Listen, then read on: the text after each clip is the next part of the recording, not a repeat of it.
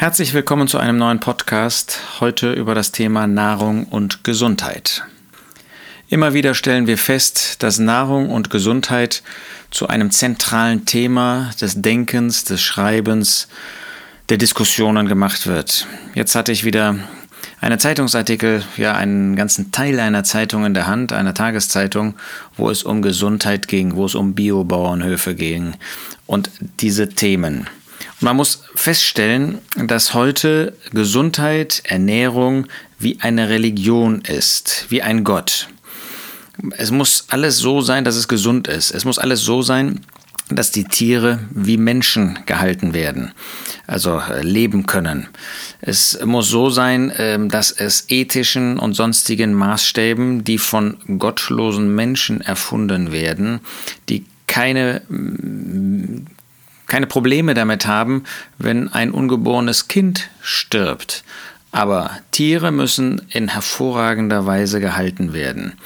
Wir reden also über Biofleisch, über Bioernährung. Wir reden darüber, wie Tiere gehalten werden, wo Tiere gehalten werden. Wir reden darüber, ob es gesund ist, rotes Fleisch zu essen und so weiter. Das ist alles ein Ablenkungsmanöver des Teufels, der möchte, dass wir uns mit solchen Themen beschäftigen. Heißt das, dass Gott nicht um unsere Gesundheit und eine gesunde Ernährung besorgt ist? Durchaus. Wenn wir zum Beispiel 3. Johannes 2 lesen, da schreibt Johannes an Gaius, Geliebter, ich wünsche, dass es dir in allem wohlgeht und du gesund bist, wie es deiner Seele wohlgeht. Da sehen wir, dass durchaus das Thema Gesundheit auch für Gott, für den Herrn Jesus, für Gläubige von Bedeutung ist. Aber wir sehen gleich die richtige Priorität. Ja, es geht um Gesundheit, aber noch viel mehr um innere geistliche Gesundheit. Ist das bei uns auch so? Wie viel Zeit wenden wir auf im Blick auf unsere Nahrung, unser Essen und Gespräche vielleicht über so etwas? Und wie viel Zeit wenden wir auf im Blick auf unsere innere Ernährung, die geistliche Ernährung durch Gottes Wort im Gebet, das Miteinander, die Gemeinschaft?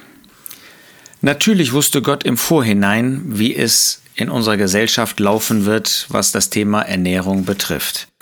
Daher verwundert es uns nicht, dass der Apostel Paulus in 1 Timotheus 4 auch zu diesem Thema Stellung bezieht.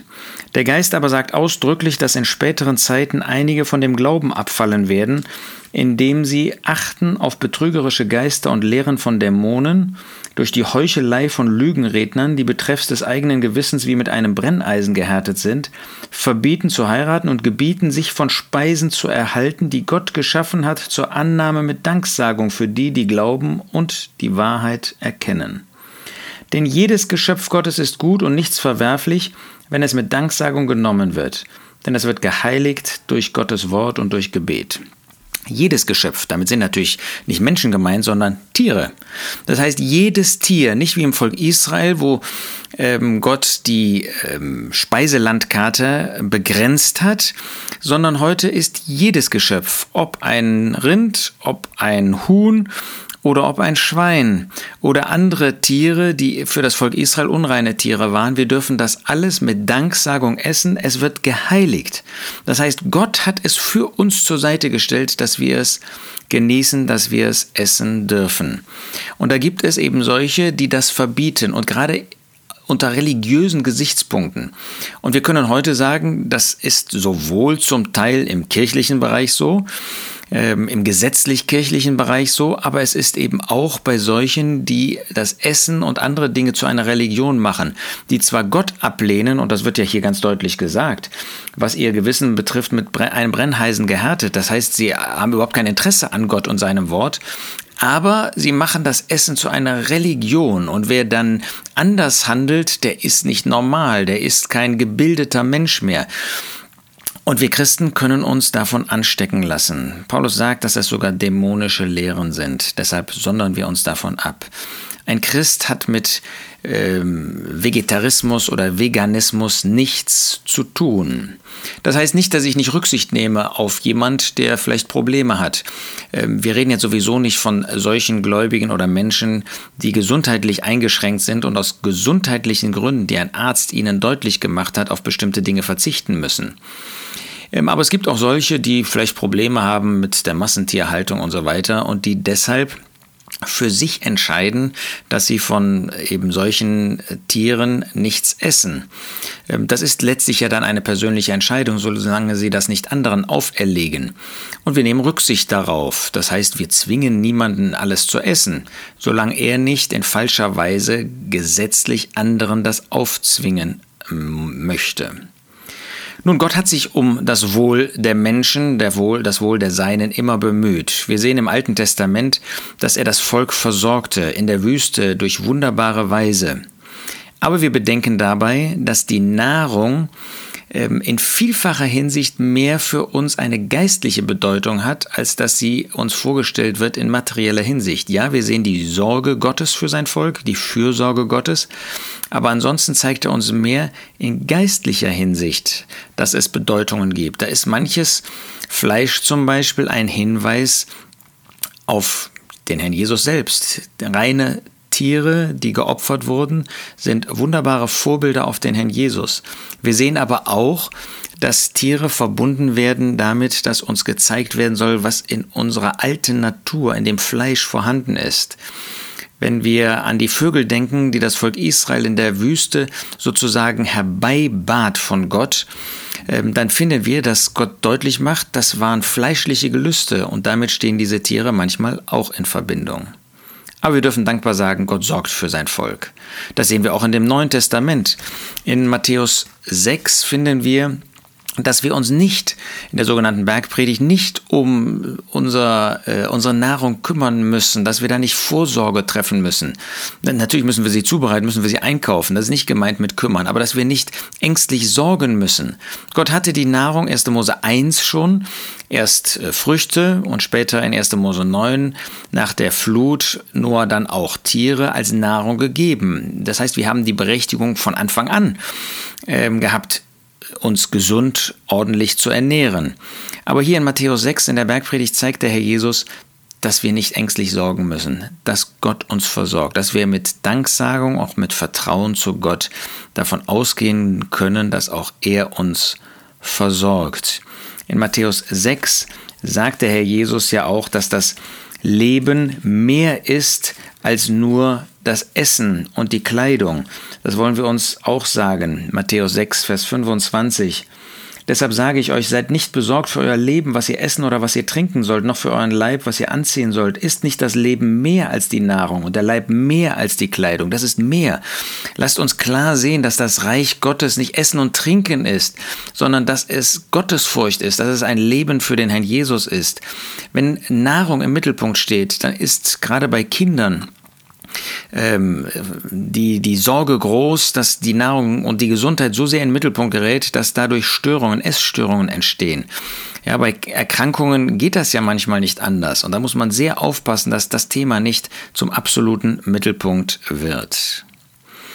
Ja, 1 Timotheus 6 lehrt uns, dass wir zufrieden sein sollen mit Nahrung. Da wird auch nicht weiter gesagt, was für Nahrung, ob gute oder besondere Nahrung.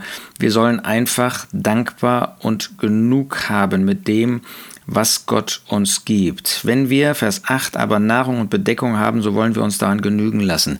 Da geht es nicht um Köstlichkeiten, da geht es nicht ums Besondere, sondern einfach, sind wir zufrieden wenn wir etwas zu essen haben oder muss es immer etwas Außergewöhnliches sein? Nicht, dass wir das nicht auch mal genießen dürfen. Wir dürfen alles mit Danksagung nehmen. Aber ist das mein Streben? Und natürlich, was das Essen betrifft, haben wir auch eine Verantwortung füreinander.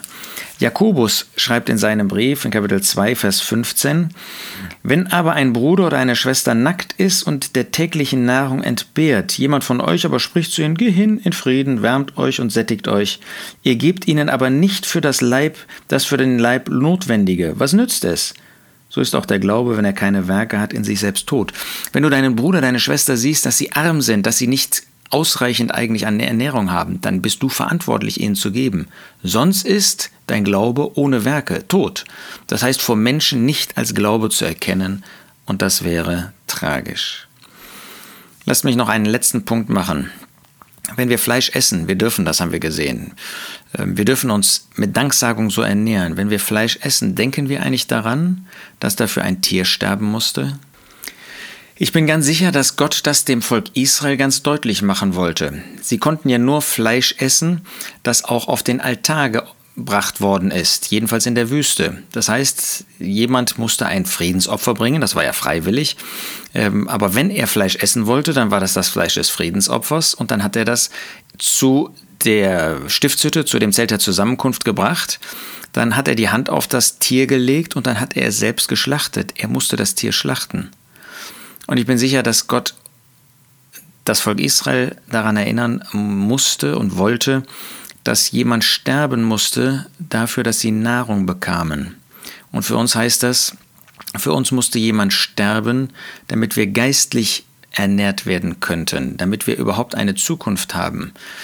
Und denken wir daran, wenn wir Fleisch essen, dass Gott uns dieses wie ein Zeichen gegeben hat, dass wir uns immer wieder daran erinnern, um wirklich ein Leben zu haben, Leben zu haben aus Gott, um wirklich leben zu können, da musste jemand sterben.